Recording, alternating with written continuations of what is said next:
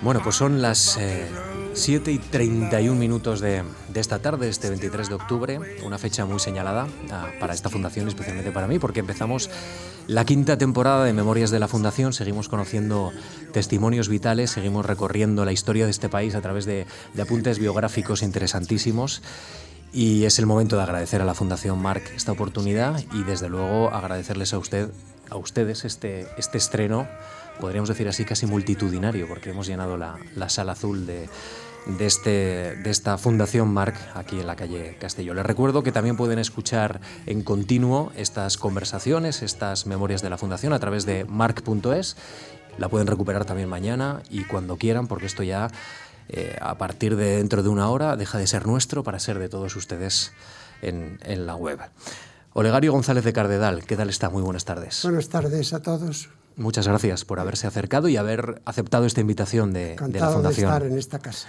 Acaba de llegar de Salamanca, entiendo. Sí. ¿Qué tal el viaje? ¿Bien? Bien, lo he hecho ya muchas veces y ya me he ido acostumbrando y por tanto, muy bien. Ya, ya está acostumbrado a, a, ese puente aéreo casi, ¿no? Eh, entre sí, Salamanca y Madrid. En los últimos años, esa bipolaridad, eh, Salamanca en medio de los trigos y las encinas, y Madrid en medio de todo lo que lleva consigo una capital como esta. Aunque para usted entiendo que Salamanca es la capital, su capital. Bueno, no, es el lugar de vida. Ajá. Y eso es otra cuestión. Uno puede tener trabajos, tener encargos, hacer visitas, participar en actos o bien de académicos. Por cierto, saludo a mis colegas de economía y de política que me acompañan. Esa bipolaridad la he sentido siempre muy fecunda. Primero, Salamanca era el lugar de, del trabajo, del silencio, de las grandes bibliotecas uh -huh. universitarias, eh, el hecho de poder andar 500 metros y estás ya en puro campo, ver correr el Tormes, eso ha sido para mí el marco de vida. Yo soy campesino y por tanto ese contexto era mi contexto. Claro, el que fuera ese mi contexto no quiere decir que haya sido solo. Eso es el punto de partida, el peldaño a partir del cual luego la vida me ha ido llevando. A mí lo que me parece muy interesante es que desde mm, Salamanca ha construido toda una, vida intelectual y, lo ha hecho viajando, como veremos, eh, entrando en contacto con otras culturas y con otras religiones, pero lo ha hecho desde Salamanca y, y esto me evoca otras conversaciones que hemos tenido aquí en Memorias de la Fundación, cuando pues, mencionábamos la expectativa que tenía un amuno, otro salmantino eh, muy importante, que desde su rincón de la calle eh, Libreros veía el mundo y era protagonista de todos los debates intelectuales del mundo desde Salamanca. Sí. Fra Luis de León también le pasó esto en sí, Salamanca. Sí, el último de esta serie de personalidad fue Torrente Ballester. Uh -huh. Entre ellos teníamos una amistad real y fue ocurriendo sucesivamente. Cuando vivía Miguel de Unamuno era Don Miguel y luego ya el don pasó a don Gonzalo Torrente Ballester. Y cuando murió don Gonzalo me tocó a mí asumir esa tarea de ser don Olegario González de Cardedal. No, en Salamanca uno o puede congelarse, porque las piedras dan mucho frío uh -huh. o mucho calor, según. He conocido, he conocido a no pocos colegas de ambas universidades para los cuales Salamanca fue un punto de paso nada más para mí fue el lugar de mi vida. Derivaba de que yo tenía una vocación intelectual realmente elemental. Yo fui de profesor de Salamanca porque la universidad me lo pidió y porque a alguien que había estudiado teología, que era su vocación de vida, que le ofrecieran la Facultad de Teología de Salamanca, era lo mejor que podían hacer. Y como encajé desde el primer día, no me he movido. Por allí han pasado mucha gente, la mitad o casi todos mis colegas son obispos y arzobispos, pero mi lugar era Salamanca y he querido ser fiel a él, al lugar y a la tarea que implicaba.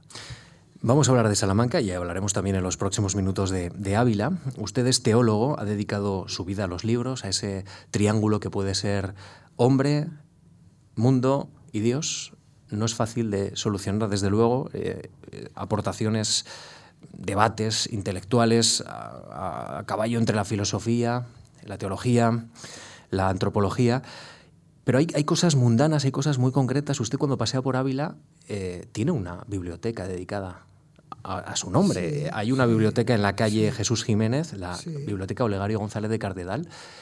¿Usted qué piensa, cómo siente esto cuando pues pasea por la calle? Primero, usted ha aludido generosamente al libro Historia, Hombres, Dios.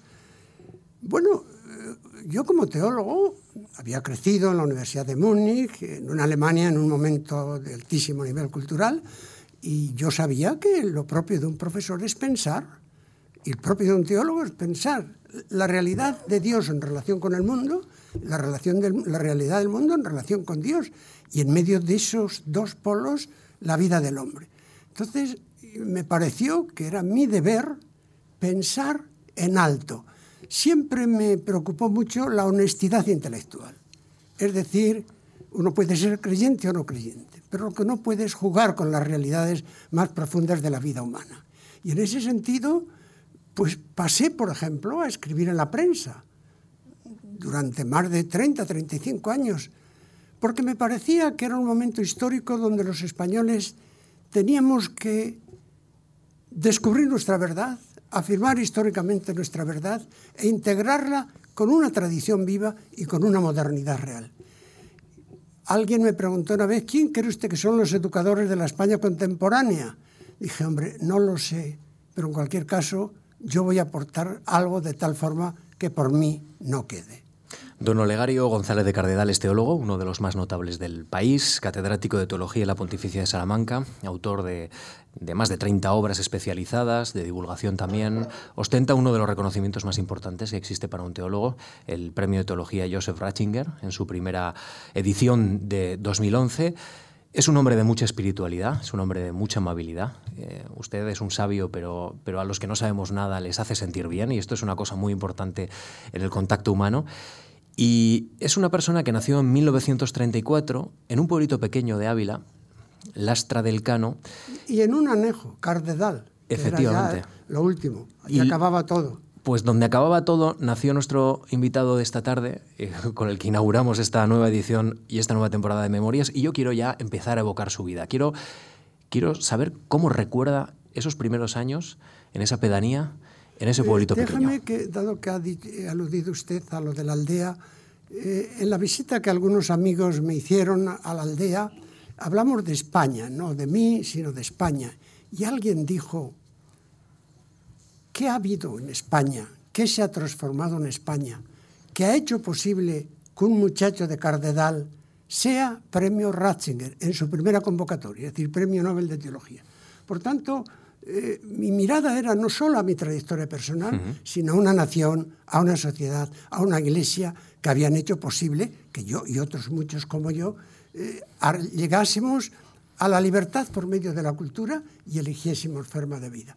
Efectivamente, allí nací en 1934 y allí estuve haciendo la vida que se hace en una aldea hasta que fui al seminario situado en Arenas de San Pedro.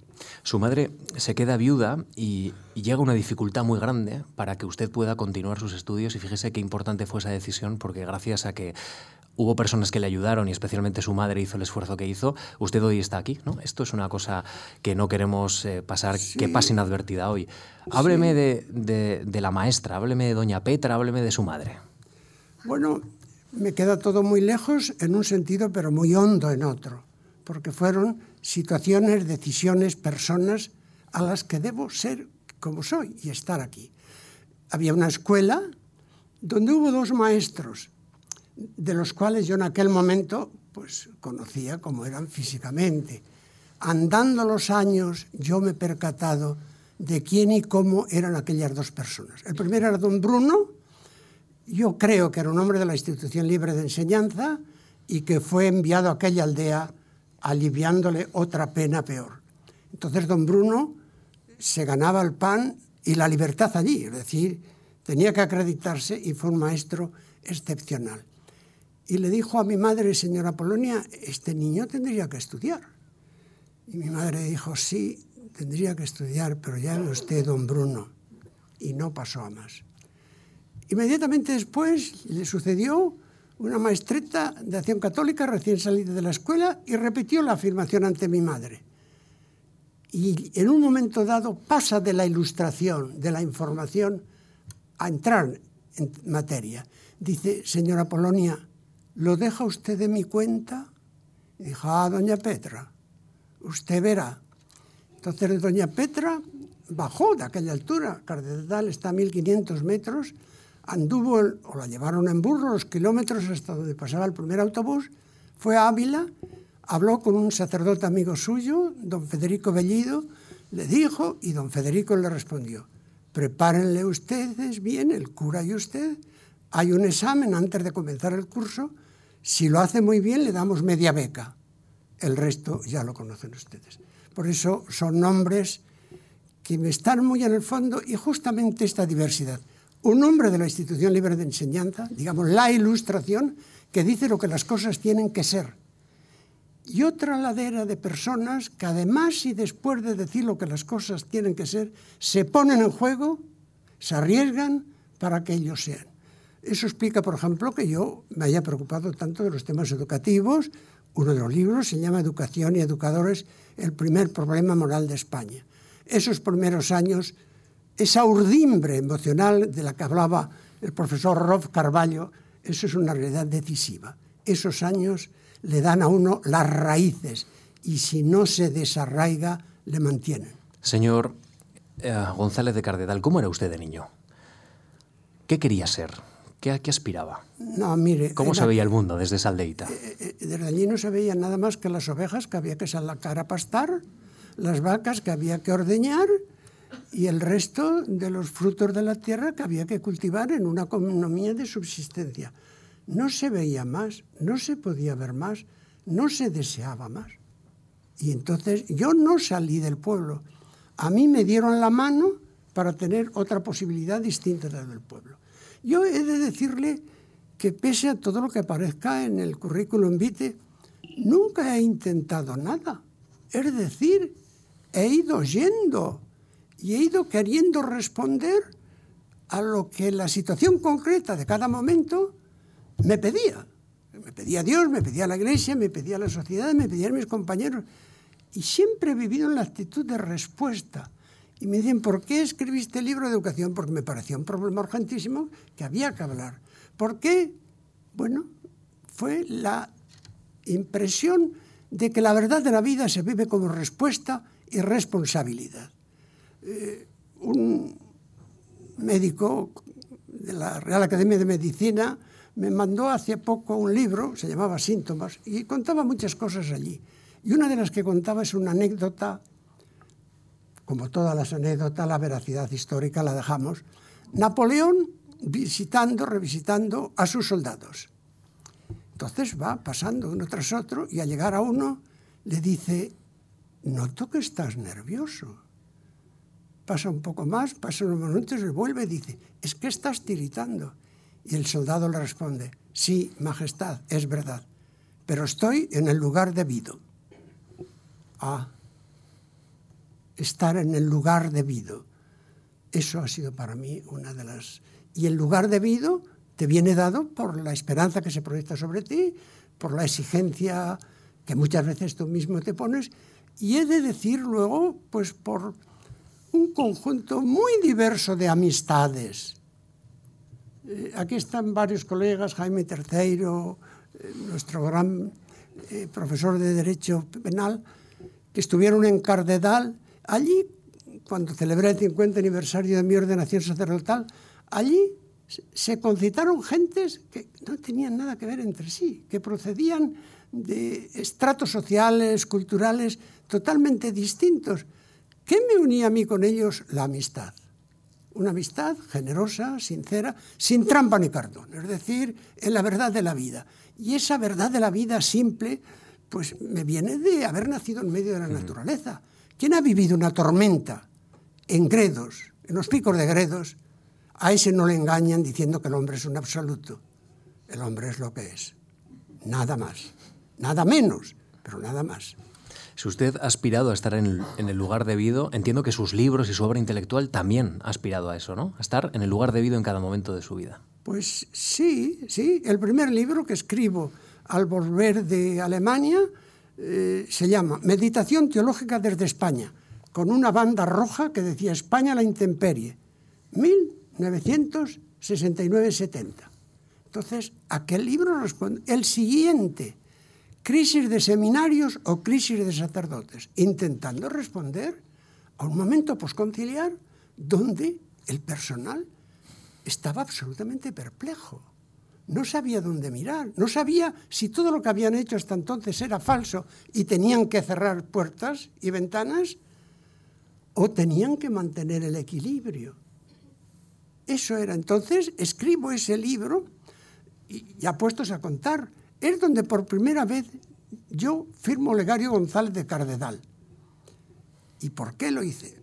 No, no, lo hice por nada. La historia real es la siguiente. Había aparecido mi tesis doctoral con un prólogo de Zubiri y en ese momento allí en Ávila, desayunando con una persona que se llamaba Vicente Martín Pindado, me dice, si llegas a ver Zubiri, que tú eres del último pueblo de España, en buena hora te escribe el prólogo. Y yo digo, ¿tú qué te has creído? ¿A qué te apuestas que pongo Legario González Cardal? Un café, ¿te apuestas un café? No me apuesto un café. Bueno, aquel libro tuvo muchísimo eco y ya no me atreví a volverme atrás y soy González de Cardedal. Cardedal, por cierto, eh, Lastra del Cano está a 76 kilómetros de, de, Arenas de San Pedro, donde usted estudia el bachillerato. Sale del pueblo a estudiar el bachillerato a 76 kilómetros, que en aquel tiempo entiendo que era un abismo, un abismo de distancia. Por cierto, eh, Lastra del Cano tiene censados 16 habitantes Ahora, hoy día. En aquel momento habitantes. tendría 400, 450 entre Lastra y los dos anejos, Lastrilla y Cardedal.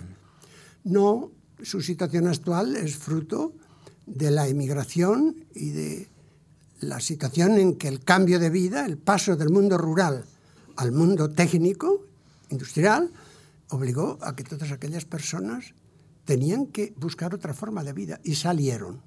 Y fueron saliendo.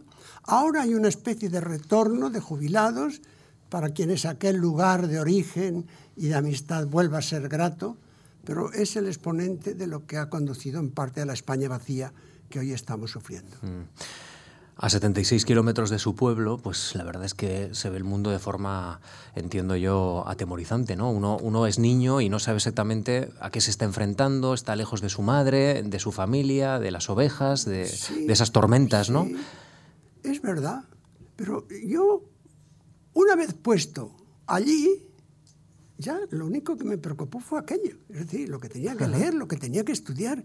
Y déjenme que les diga, en aquel sitio, en el año 48, el primer profesor de literatura me dio a leer el Rosario de Sonetos Líricos de Unamuno y me dio a leer el libro Notas de Ortega y Gasset y, y La sombra de Europa de Eugenio Montes. En aquel sitio donde no había pretensiones de nada, ni rechazos de nada, ni obsesiones por nada. Es decir, yo lo recuerdo con gratitud. Mire, he hecho siempre el gran elogio de ese tipo de casas. Claro, que por lo bajines digue, digo, como me pongo a contar de verdad cómo eran, se van a enterar. Pero ¿qué íbamos a esperar de un grupo de sacerdotes que habían estado en la guerra, que habían regresado a sus diócesis, que habían estudiado un par de años y que de pronto tienen que ser profesores de matemáticas, de física, de historia, de geografía y de griego? Hicieron lo que pudieron. Fue mucho, Dios dirá. En 1953, nuestro invitado comienza a estudiar filosofía y teología en el seminario de, de, de Ávila. Perdón.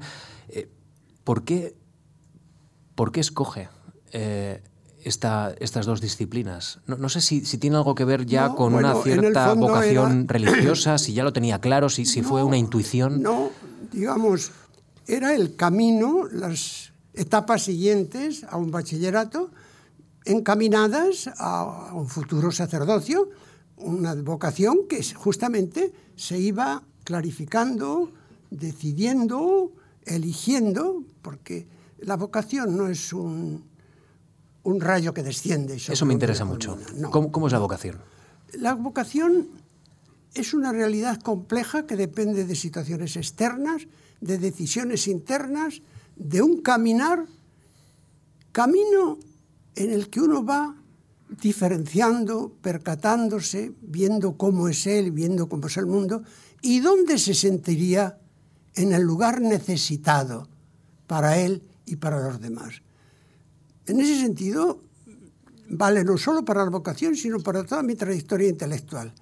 Yo no ha habido en mi vida momentos de quiebra, de ruptura, de, de aspavientos. No, no, ha sido una lenta maduración, un lento crecimiento. Eso lo digo respecto de la fe, respecto de la vocación sacerdotal, respecto de la vocación teológica y respecto de la vocación pública, de, de, de educación, de protagonismo. Fui yendo, fui viendo y fui decidiendo. Hay otro tipo de vocaciones que son resultado de una gracia fulminante o de un encuentro fulminante. No, en mi caso he encontrado a muchas personas valiosas, pero todas han ido integrando en una especie de lógica de verdad de la vida humana, que en un sentido es Cardenal y en otro sentido luego serán Múnich o Oxford o Washington. Y es esa suma de realismo y voluntad de conquista. Uh -huh. eh, claro, a un muchacho de Cardenal y a un muchacho de Ávila, claro, hay nombres que le impresionan. Es decir, Alemania impresionaba. Es decir, y en el fondo eh, la gente te decía, es que allí es donde se sabe. Y entonces uno dice, yo quiero ir donde se sabe. Eso también deriva de las personas que había en Ávila. Había un profesor, don Alfonso Querejazo uh -huh. Uh -huh. Un, un sacerdote de vocación tardía, diplomático, representante de Bolivia, uh -huh. él era boliviano, en la Sociedad de Naciones, y bueno, era otro mundo. Yo nunca olvidaré, me dijeron, es que sabe muy bien inglés. Ah, eso son palabras mayores. Alguien que sabe muy bien inglés. En torno a él creció luego una agrupación o un movimiento, eh, los encuentros de intelectuales católicos de Gredos, por donde te pasó lo más granado y más liberal de, desde los Laín Entralgo Julián Marías, José Luis Aranguren, etc. Y bueno, pasaban por el seminario cuando iban y venían. Yo, la primera vez que, que fui desde Ávila al Parador de Gredos, me llevó en el coche Luis Rosales. Y entonces ahí tendría que hacer la lista de José Antonio Muñoz Rojas, Vivanco, Panero, eh, los que participaron. Es decir, esa era otra ventana a otro universo que yo he de confesar, siempre me dejaba a mí la ilusión de verlo, de conocerlo en directo, de saberlo como ellos lo sabían y de ser como ellos, eso también. De hecho, cuando eh, le entregan el premio Joseph Ratzinger, el cardenal Ruini, le sitúa como una figura importante de nuestra cultura, pero no solo por el ámbito teológico, sino por el conocimiento de autores españoles que cifra, como por ejemplo Ortega y Gasset o incluso eh, Unamuno, ¿no? Eh, obras que usted ha editado y que ha planteado sí, sí, de divulgación cultural sí. muy destacadas. Bueno, aquí hay una cuestión de fondo, es decir, es la lengua. Es decir, ¿qué lengua tiene uno dentro del alma? ¿Y cómo le afectan los problemas a los que responde desde la cultura total del medio humano en que vive. Uh -huh. Y en ese sentido, eh, claro, dice, no es que Olegar es muy germano. No, mire, nadie ha leído, entre los teólogos, tanta literatura castellana y se ha familiarizado tanto con los hombres más significativos, de, de, desde Antonio Machado a Fernando de los Ríos, a, a, a otras figuras. Yo quería, estar, quería ser un ciudadano. Quería ser un educador de la España contemporánea. Y para eso tenía que estar en sintonía real y literaria con los mejores escritores. Yo no sabía escribir, pero sabía qué gente escribía bien, qué poetas.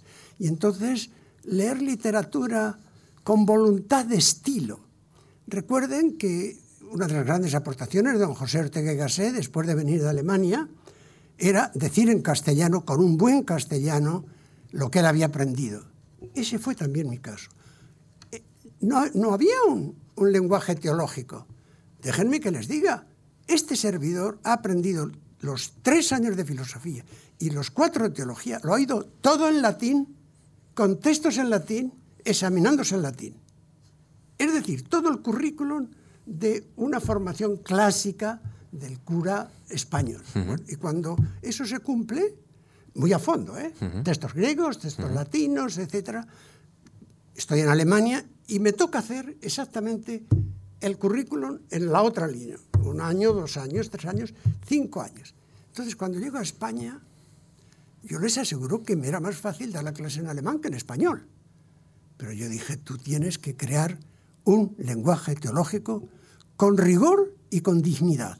Y en ese sentido, por ejemplo, Ortega y Gasset, eh, Javier Zubiri, eran dos ejemplos máximos. Y ejemplos también, en el caso de Ortega y Gasset y de Unamuno, de pasar lo que Ortega decía de la plaza y del atril de la universidad a la plazuela del periódico.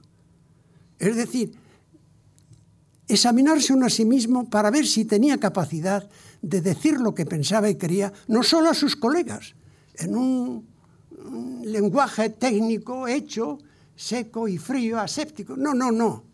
En un lenguaje verdadero, a personas que no son del gremio, mostrarles la verdad real de lo que uno lleva entre manos.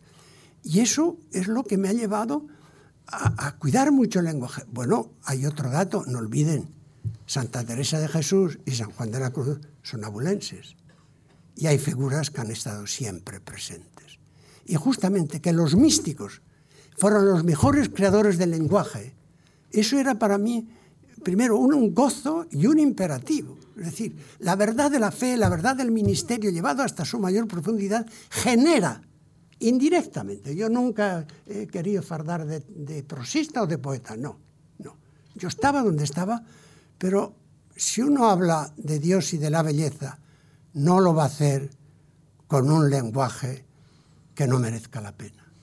Y bueno, eso es lo que yo he intentado y en estas mm. estamos. Sabe que las conversaciones de la Fundación Marc parece que se conectan, ¿no? Porque estas palabras enlazan con una conferencia anterior de hace unos días tan solo aquí en la Fundación sobre el cantar de los cantares y Fray Luis de León y la necesidad de expresar con un lenguaje cotidiano sometido a reglas un, un tono elevado, ¿no? Un, un tono bueno, elevado. ha sacado usted el nombre de Fray Luis de León. Salamanca Dije antes que podía ser una ciudad fría en invierno y, y abrasante, pero Salamanca es una ciudad habitada todavía por los grandes que han vivido en ella. Es decir, yo tenía, tengo muchas veces la impresión uh -huh. de que cuando paso por Anaya, la Facultad de Filología, que va a salir Fray Luis de León, o Fernando Lázaro Carreter, o Damas Alonso. Y por tanto, yo he estado viviendo en libros y empeños escriturísticos y en convivencia con esos autores, a los que uno ha terminado amando como si fueran de la propia familia, admirando su grandeza objetiva de lo que enseñaban y la belleza objetiva de lo que escribían. Eso es Salamanca. Ya hemos culminado una parte importante de esta conversación, que era acercarnos a ese interés de nuestro invitado, de, de don Olegario, por, por la cultura, porque es la expresión de un tiempo, de un tiempo concreto. Eh, un tiempo que él ha vivido, pero que nos incumbe a todos en cuanto a que la cultura no, no tiene fronteras y, estamos hablando del siglo XX y siglo XXI casi casi como un continuo ¿no? de, nuestro, de nuestro país. Pero hay otro elemento que yo quiero tocar en, en, esta, en este ecuador de esta conversación aquí en la Fundación Marc, que tiene que ver con el cruce de caminos y con, y con el reconocimiento de la pluralidad del mundo.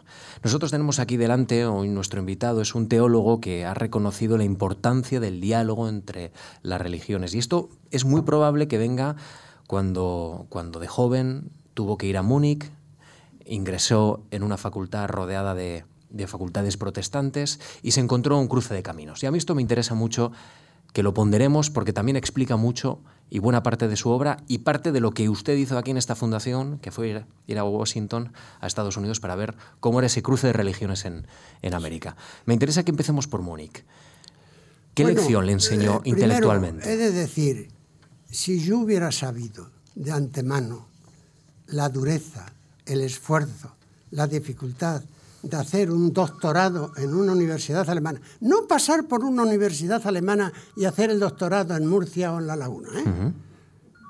Si yo hubiera sabido de verdad ese esfuerzo, Jaime, tú lo conoces, no hubiera ido a Alemania. Porque, claro, uno llega allí y los Herren Professoren, que esos son, ya no, pero entonces un Herr Profesor era más que un ministro de la gobernación y bueno, uno llegaba de España y en alguna forma le decían, oye, pero ¿usted sabe leer y escribir? ¿cómo que se ha atrevido usted a venir aquí, hombre? Ustedes no... Pues hombre, pues mire usted... Uno pues, se sentía pequeño, ¿no, don Olegario? No, no, eh, no solo pequeño, sino eh, situado en un horizonte que no merecía respeto ni pena. Y bueno, dice, pues sí, pero tengo interés. Dice, bueno, pues quédese usted tres meses con nosotros y volvemos a hablar. Y a los tres meses ya hablas en serio y entonces la distancia y el desdén se convierten en apoyo e interés. Bueno, y luego yo entro en la Facultad de Teología de la Universidad. La Universidad de Múnich era entonces la Universidad por Antonomasia. Y dentro de la Universidad de Múnich, la Facultad de Teología era la facultad líder. Era una facultad como otra. Entonces, yo entro allí y lo que hago es ser receptivo. Primero descubridor, luego receptivo y luego integrador en mí mismo de las complejas realidades que estaban viendo. Y claro, la densidad cultural de Alemania, literaria, filosófica, teológica, es sobrecogedora. Cuando uno pronuncia una palabra en alemán, no pronuncia una palabra, pronuncia una palabra que ha vivido en diez contextos sucesivos, utilizada por diez autores distintos, y te pones a traducir al castellano y tienes que utilizar diez, porque Geborgenheit no puedes decir solo que es cobijo, es cobijo y mucha más. Y entonces yo, sin percatarme, voy entrando, entrando, asimilando y sintiéndome en un momento dado, pues, un miembro de aquella comunidad y haciendo el doctorado presidido por un rector que era un pediatra, porque le tocaba en esa vez junto con un doctor en Derecho y un doctor en Historia de la Iglesia. Y aquel acto fue mi madre saliendo por primera vez de Cardedal y cogiendo por primera vez un avión. Qué emocionante. Yo quería que lo que yo había hecho, primero que mi madre se convenciera de que yo no había perdido el tiempo y de que estaba viviendo por el mundo, dejándola sola. Recuerden que mi madre envió a los 24 años, que yo voy al seminario y como muchos lugares en Castilla, la madre comenzaba a comentar los 12 años del hijo estudiando en el seminario para luego ser párroco de uno de aquellos pueblos. Mi primer nombramiento fue del párroco de la nava del barco. Y mi madre, que se encontraba en los en mercados en barco, con las mujeres de la nava del barco, le dijeron, señora, el cura tiene allí una huerta, no sabe usted qué manzanos. Digo esto para ver el, el, el contraste mundo. Y entonces en Alemania lo que hago es dejarme calar, dejarme calar, dejarme calar e, e integrar. Y fíjense que eso, el dejarme calar, equivale a decir que mantengo en alto la vigencia y valor de aquello y la vigencia y valor de lo mío. Por eso yo no soy germanófilo, beligerante. Yo soy un hombre agradecido a esa cultura y que quiere hacer lo equivalente, no lo mismo. ¿eh? Fichte y Kant son alemanes. Teresa de Jesús y Juan de la Cruz, Ortega y Zubero son españoles. Hay que conocer a aquellos, pero hay que pensar como estos y escribir como estos, porque es el destinatario que tienes. Y el destinatario te lo ha dado Dios, te lo ha dado la sociedad. O coges el que te ha dado o estás fuera de juego. Uh -huh. En Múnich no, no, solo representa una cumbre para esa cabeza que se estaba formando y estaba despegando, ¿no? la de nuestro invitado, hay contactos personales muy, muy importantes. Eh, están los profesores Ragner, Maus, Müller, pero también hay una persona que usted conoce, muy importante para la historia de, bueno, pues del siglo XXI, sí. podemos decir así, que se llama Joseph Ratzinger, sí. eh, que después fue Papa Benedicto XVI, que creo que usted colaboró con él en la Comisión Teológica Internacional y que el 19 de abril de 2005, cuando usted estaba delante de la televisión, pues lo ve convertirse en papa. Y tenía un amigo papa. Y, y, y, aunque sea muy mundano, yo le quiero preguntar qué significa eso para una persona. Bueno, primero, el primer contacto, no, no directo, sino de convivencia universitaria, es en la Universidad de Múnich, haciendo los dos la tesis doctoral sobre el mismo tema. Y en mi tesis doctoral, cosa no perdonada por los alemanes, hay un largo capítulo de 30 páginas donde yo intento demostrar que la lectura que el joven profesor Joseph Ratzinger haya hecho de esa aventura no es correcta, que no ha leído todos los textos. Bueno, ahí comienza una especie de, bueno, un españolito que viene aquí diciendo que una tesis doctoral de Múnich no cumple todos los requisitos. Luego, el trato real de fondo, de largo alcance, es en la Comisión Teológica Internacional, la primera, que nombra Pablo VI en el 68, donde realmente están los grandes teólogos que habían hecho el concilio, todos vivos, Conga, Ranner, todos, todos. Bueno, y yo era el Benjamín. Todavía no sé por qué España propuso mi nombre. Yo creo que fue a sugerencia de otra personalidad extranjera y eso duró pues 10 años. Para mí, digo, utilizando una expresión querida de los jesuitas, fue la tercera, tercera aprobación. La primera había sido cinco años en Ávila, seis años en Ávila, cinco en Alemania y diez años perteneciendo a esa comisión donde estaban los grandes. Yo honestamente les digo, estaba avergonzado, porque aquellos sabían. Y eso me creó luego una angustia que todavía hoy no he superado. Cuando me pongo a escribir, no sé qué hacer, porque sé que no lo puedo hacer como aquellos, que son los teólogos. Yo, pues, oye, pues, eh, si tienes obligación, pues escribes. Y si eres profesor, pues tendrás que hacer un texto que, que vea cómo se prolongan las cosas, pero siendo consciente de que yo era un aprendiz. Los teólogos son aquellos. Y cuando uno ve esos, que Sam ellos eran teólogos. Bueno, hombre, luego ya pasando el tiempo, he de decir con la misma sinceridad que la teología española, en mi caso concreto, no está a menor altura respecto de la cultura vigente en España que la de los teólogos alemanes respecto de la cultura vigente en Alemania. Es decir, bueno, pues pasando los años y las angustias y escribiendo algo, yo mismo me he percatado de que, bueno, eh, la convivencia luego con universidades del Estado, con profesores, me ha hecho perder todos los complejos. Yo sabía tanto y más que muchos de ellos, y hablaba lenguas, y entonces dije, pues tú tienes que hacer respecto a la cultura y ser para la cultura española lo que Ranner, Ratzinger, Balthasar Maus son para la cultura alemana. ¿Cuándo fue la última vez que conversó con, con Ratzinger? Bueno, eh, la última vez fue cuando el premio. Eh, conversé muchas veces, éramos amigos, o sea, eh, no sé, hasta las últimas cartas, en, la más cordial amistad, termina, en vez de Freundschaft, es como terminaban, Dain, tú, tu amigo Legario, tu amigo Joseph, porque Ratzinger era un hombre de verdad, era un hombre que, que hizo lo que hizo a contrapelo de su gusto. Era, primero, era catedrático de la Universidad de Múnich, que lo más que se puede ser siendo teólogo en Alemania. Y Pablo VI le pide, le ruega, le suplica que acepte ser arzobispo de Múnich en un momento muy delicado en Alemania. Y acepta, cuentan las memorias cómo, cómo termina aceptando lo que en el fondo no le apetecía. Pasa el tiempo y es Papa Juan Pablo II y le dice que tiene que colaborar con él y ayudarle como prefecto de la Congregación para la Promoción de la Fe. Y, y Ratzinger le dice que sí, pero solo un tiempo. ¿eh? O sea, yo soy alemán y vuelvo a Alemania ocurre el atentado contra Juan Pablo II y Ratzinger ya no se atrevió a dejar al amigo abandonado y siguió. Y bueno, luego ya llega al final, la muerte de Juan Pablo II dijo, esta es ya, este es el momento. Por eso tuvo unas homilías en las misas de elección del Papa que uno decía, este está diciéndolo para que le echen, o sea, está diciendo unas cosas a los cardenales para que no le voten. Porque, ¿cómo dice eso?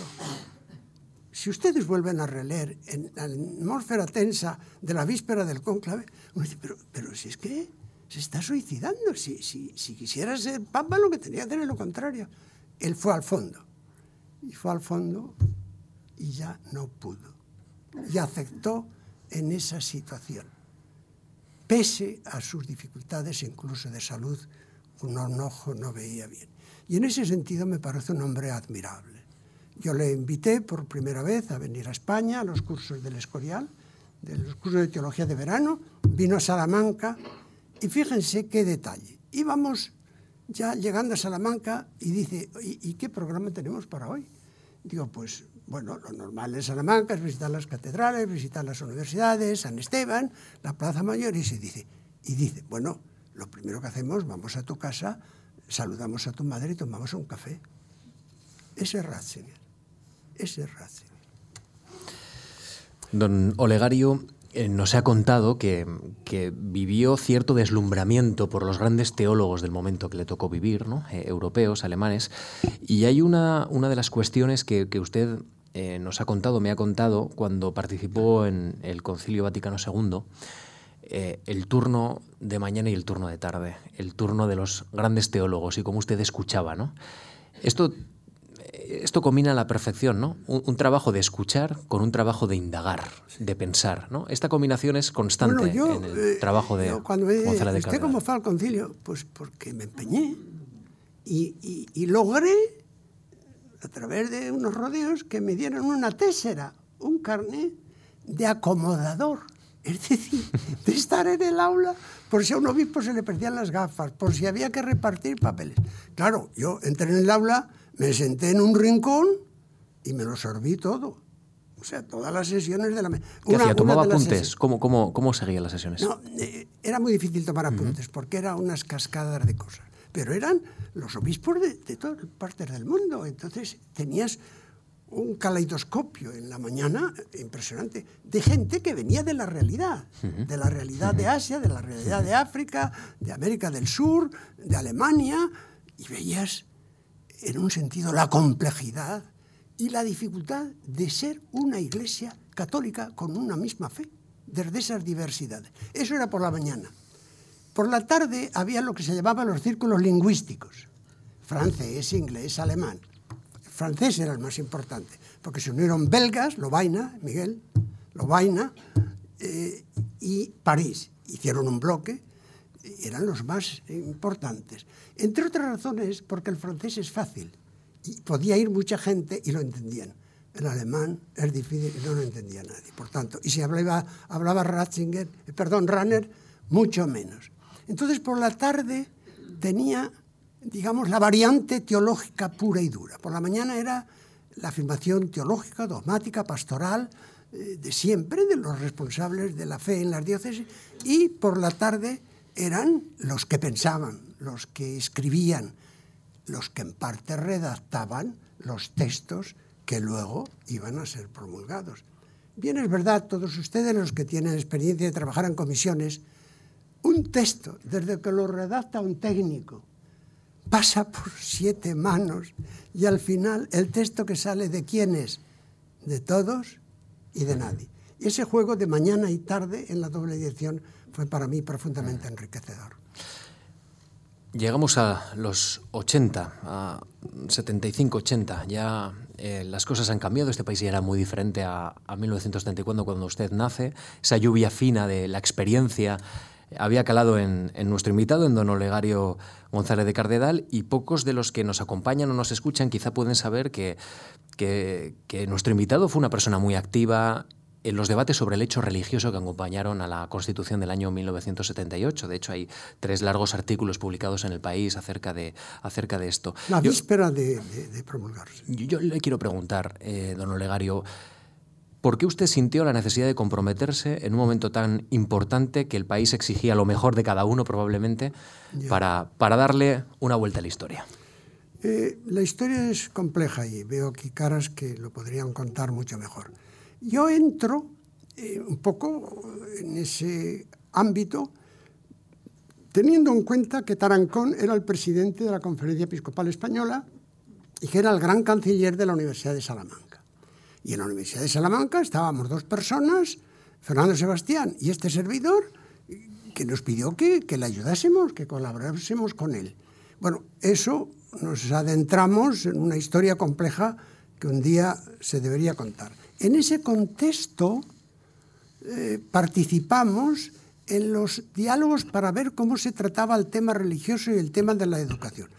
Para citar solo uno, en casa de Eduardo Zulueta, que era entonces director general de Asuntos Religiosos, allí estuvimos Gregorio Pérez Barba, eh, Javier Solana y este otro socialista pedagogo, que me acordaré del nombre, Fernando Sebastián y este servidor, trabajando en los textos y con una inmensa ilusión y voluntad de generosidad de elaborar textos verdaderos, concordes, eficaces, en un momento en que yo no sé ustedes, pero yo tuve la impresión de que en España todo podía pasar, desde golpes a, a la izquierda, a golpes a la derecha, a desorientación general.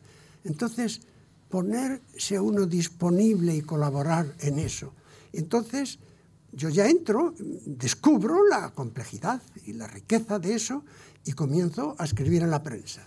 Y comienzo a escribir en los dos periódicos. Y eso lo he mantenido siempre hasta que uno de ellos echó mis artículos a la papelera y ya no me dejé humillar más. Pero por mí estuve 30 años colaborando en el país y sigo colaborando en ABC. Bueno, como forma de responsabilidad, en aquel momento de manera máxima, eso llevaba el trato con los líderes de los distintos partidos políticos, eh, junto con Tarancón y Fernando Sebastián, eh, nos llamaban los bomberos, porque siempre que había un problema pues había que venir a ver qué texto se hacía, cómo se respondía, qué hacía Tarancón. Eso es el contexto en que yo entré a preocuparme de esas cosas. Pero nunca beligeré de dentro en un grupo o en un partido. ¿eh? El teólogo tiene una misión, pero no es un partisano. Fue un compromiso cívico, claramente. En 1981 usted llama a las puertas de esta fundación, de la Fundación Juan Marc, para desarrollar un proyecto que define muy bien sus preocupaciones y parte de lo que hemos hablado en esta, en esta sesión.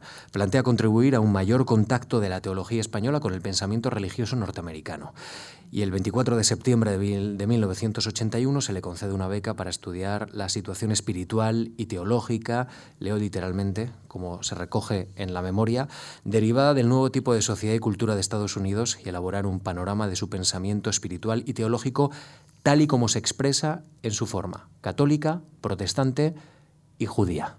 Ya hemos hablado que a usted le interesaba mucho el cruce de caminos, le parecía especialmente fecundo. Yo le quiero preguntar qué le supuso ¿Qué puertas se abrieron en esa cabeza eh, gracias a esta fundación? Sí. En primer lugar, eh, yo ya había descubierto que el mundo es ancho y glorioso y bello, pero diferente. Yo tenía internamente la impresión de que la cultura española yo estaba en ella y que me era familiar y que la podía cultivar y me iba a enriquecer. La cultura francesa, esa la asimilé en los años de Ávila de tal forma que el mundo francés me era familiar. El mundo alemán lo había conocido. Claro, la isla y el continente, Inglaterra y el continente, son dos mundos muy distintos, un tipo de pensamiento muy distinto, un acceso a la realidad filosófica, espiritual y teológica muy distinta. Y bueno, los dos grandes nombres eran Oxford y Cambridge. Entonces yo, pues, eh, fui a, a Oxford, estuve de becario en el St. Anthony's College, junto con todos los nietos de los republicanos españoles, Joaquín Romero Maura, y de ahí para allá toda la lista. Y con Slomo Benamín, el luego embajador, etc., él, él era un sefardita, de, él y yo éramos los dos parias, pero éramos los que más trabajamos de todo aquel equipo. Bien, entonces conozco Inglaterra, pero Inglaterra es un mundo viejo, dentro del horizonte de Europa. Y yo decía, un mundo nuevo, ¿cómo ha pensado la realidad? ¿Cómo ha pensado la religión? ¿Cómo ha pensado la relación de la Iglesia con los poderes públicos? ¿Qué ha aportado al catolicismo en el último siglo de su existencia? Y dije, pues tengo que ir, tengo que ir, porque hay cosas que no vale que se las cuenten a uno. Tiene que verlas y oírlas. A la vez, a la vez, inmediatamente después, hice un viaje por toda Sudamérica, en un momento donde todo estaba estallando. Los regímenes militares, las guerrillas con curas y seminaristas dentro, la teología de la liberación incipiente, era otro mundo. Mundo real. Es decir, en un continente que estaba bautizado y que era católico y que estaba a prueba ver y saber lo que da de sí una comprensión católica en un momento límite como aquel. Y entonces, el año de Washington, He de decir que me fue valioso pues, por el conocimiento de esa sociedad y tal. Teología, miren, la de Alemania, pero menos y peor. Filosofía algo, pero teología. Hombre, las cosas llevan su tiempo y solo tienen un siglo de existencia. Y esto de la teología, pues tiene todos los que llevamos desde nuestro Señor Jesucristo. Usted estudia, en, eh, gracias a la fundación en, de Catholic University of America, de Pontifical Faculty of Theology, en la Georgetown University y en la Cornwall University, o sea que va seleccionando... Voy oyendo a personalidades. Exactamente, con voluntad muy, en cada muy universidad siempre hay dos profesores que merecen la pena, entonces yo eh, intentaba mm. oír lo que, lo que había. Deposita una, una memoria, un resultado de un trabajo que en 1986 se titula bajo el título de Teología en América, que es casi tiene resonancias de esa democracia en América, ¿no? de, Tocqueville. Claro, es que eh, la democracia en América es un clásico que hay que haber leído, de Tocqueville.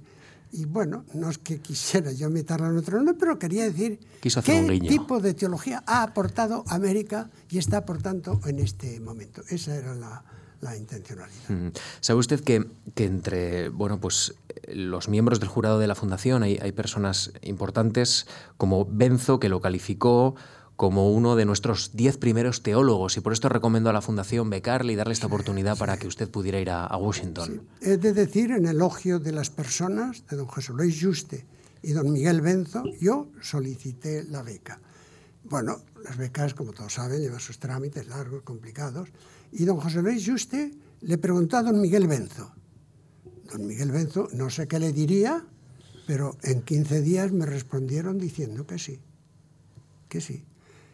Un millón de pesetas, llego a Washington, se me declara una diplopia en el ojo, en los ojos, y el tiempo que estoy en el Washington Hospital y la operación y el oftalmólogo Doctor Parks. El doctor Marshall Parks. Fui a un oftalmólogo y me dijo, oiga, tiene usted esto y esto. Y yo digo, pues opéreme. Y dice, ah, no, en Washington nadie opera de esto estando el doctor Marshall Parks aquí. Y dije, ¿cómo se accede? Dice, yo si quiere le pongo en contacto con él. Y me puso en contacto con él. Todo salió, gracias a Dios, perfecto. Únicamente se disolvió el millón. Y entonces mis recorridos por América pues quedaron en, deseos. Únicamente los dominicos, a los que quiero agradecer públicamente, me dijeron, salga usted algo, hombre, don Olegario, viaje usted por, por Estados Unidos, que es mucho. Y digo, pues sí, pues sí. Pues bueno, pues ya iremos viendo. Y me dijeron, mire, ya vieron cuál era la presentación. Dice, vaya usted por lo menos a Nueva York, que allí tenemos nosotros una casa, igual que esta y le van a atender igual que esto. Así que fui a Nueva York, vi Nueva York. Y luego otro amigo de los años de Alemania, Ciriaco Morón Arroyo, me posibilitó ir a la Cornell University, que saben ustedes que es la universidad del mundo que más premios Nobel tiene. Que esos dos puntos fueron los únicos que, que visité. Y ya tenía, había sacado antemano el billete de vuelta. Bueno, llegan los reconocimientos para nuestro invitado, hay algunos y muy importantes. Por ejemplo, el Premio Espasa de Ensayo, Ortega y Gasset de Ensayo, el Nacional de las Letras Teresa de Ávila, el Castilla y León de Ciencias Sociales, la Medalla de Oro de la Ciudad de Salamanca y luego está, evidentemente, el Premio Joseph Ratzinger, que ya hemos mencionado aquí en 2011. Y un reconocimiento muy importante que, que en todas nuestras conversaciones que hemos mantenido pues eh, ha salido a relucir y que demuestra también el interés que ha despertado en algunos de sus colegas, que es ser miembro de la Real Academia de Ciencias Morales y Políticas. Usted accede a esta, a esta academia en 1986 y en su discurso de, de entrada, de acceso, sostiene, vengo de lejos y de un mundo distinto al de esta academia. Ustedes han elegido a un hombre muy ligado a su pueblo, que ha querido unir la voluntad de arraigo en la tierra particular con la apertura a la Universidad del Espíritu. A alguien que en comunión con la cultura europea y con toda la conciencia hispánica se ha empeñado en que la teología vuelva a tener carta de ciudadanía intelectual y social en España. ¿Esto es una definición de su trayectoria, don Olegario? Podría serlo, yo creo que sí. Eh, hay una frase que me gustaría eh, subrayar, la relación entre ciudadanía y fe, ciudadanía e iglesia, y un viejo sueño que nunca se pudimos realizar y que yo creo que no se va a poder realizar, el retorno de la teología a la Universidad del Estado, teniendo que ser y actuar con el rigor de una ciencia o de las ciencias respectivas en el espacio público, donde se acredita la racionalidad de cada una de las decisiones que se toman en la vida. Hubo un momento en la historia inmediatamente anterior a esto, donde en la Universidad Complutense, siendo don Pedro Laín Entralgo rector, había un gran centro de estudios teológicos, estuvo a punto de convertirse en la Facultad de Teología, pero no fue posible. Luego, pues miren, he intentado hacer en otros lugares esa ilusión. Y en ese sentido, tengo que decir, mi presencia en los cursos de verano de la Universidad de La Rábida. Allí preparé un libro, Ética y Religión, y muchos textos sobre Unamuno. Luego eh, vinieron los cursos de teología de verano en el Escorial, 8-10, a donde vino dos veces Ratzinger. Luego estuvo los, tuvieron los cursos de la Granda, gracias a Juan Velarde, que se empeñó en que siempre que hubiera cursos hubiera teología. Y luego vino la Universidad Internacional Menéndez Pelayo, donde van 20 años, y donde, perdonen que les diga, los cursos de teología fueron siempre los que más alumnos tuvieron.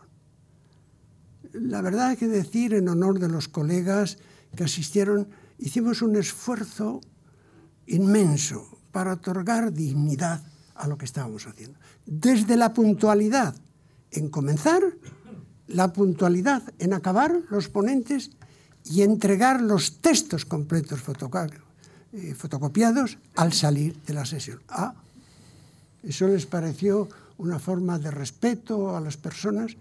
Y bueno, en esas hemos estado y la academia es, digamos, el punto final de esa voluntad. El discurso de ingresos se llama el lugar de la teología. ¿Dónde está ese lugar que da las condiciones y exige las condiciones para que la teología esté dignamente en ese espacio y haciendo la misión propia, no, no la de otros? Y bueno, pues ahí he estado, han pasado los años y, bueno, y doy gracias a Dios y a mis colegas de la academia. Mañana tiene usted, entiendo, sesión en la Real Academia. ¿Volverá a Salamanca?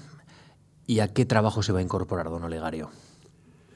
Miren, eh, a mi edad, siendo de 34, he cumplido 83. Eso, con realismo, quiere decir que nuevos grandes proyectos no son posibles. Es decir, el trabajo intelectual, al menos en mi caso, ha exigido un esfuerzo incluso físico. Cuatro horas por la mañana, cuatro horas por la tarde, y eso ya no tengo la robustez, el vigor físico, de tal forma que las cuatro, cuatro son dos, dos, y los grandes proyectos no. Sí eh, quiero culminar esos proyectos que han ido naciendo a lo largo de la vida y que lo has ido cultivando y que estás en ello y que quisieras consumarlo dos libros, quizá otro de otro orden, pero no grandes proyectos nuevos. Entre otras razones por esto. Y segundo, porque cada uno es de una generación, de una etapa. Cristaliza uno con las estructuras mentales y sociales de ese momento. Y hay que dejar paso a otra generación. Cuando algunos dicen, no, es que los jovencitos profesores de la Pontevedra de Salamanca no valen, no son, digo, oiga, déjenlos, que crecen. Yo llegué con 31 años. Por tanto, y en ese sentido estoy contento y feliz. No creo que haya que esforzarse en prolongarse, sin pervivirse. No. Yo he llegado feliz a esta edad y a este trabajo. Realmente le doy muchísimas gracias a Dios por ello. Nunca lo hubiera pensado. Y dejo mi vida en sus manos, con la muerte en el horizonte a esta edad. Y él dirá, y uno irá viendo.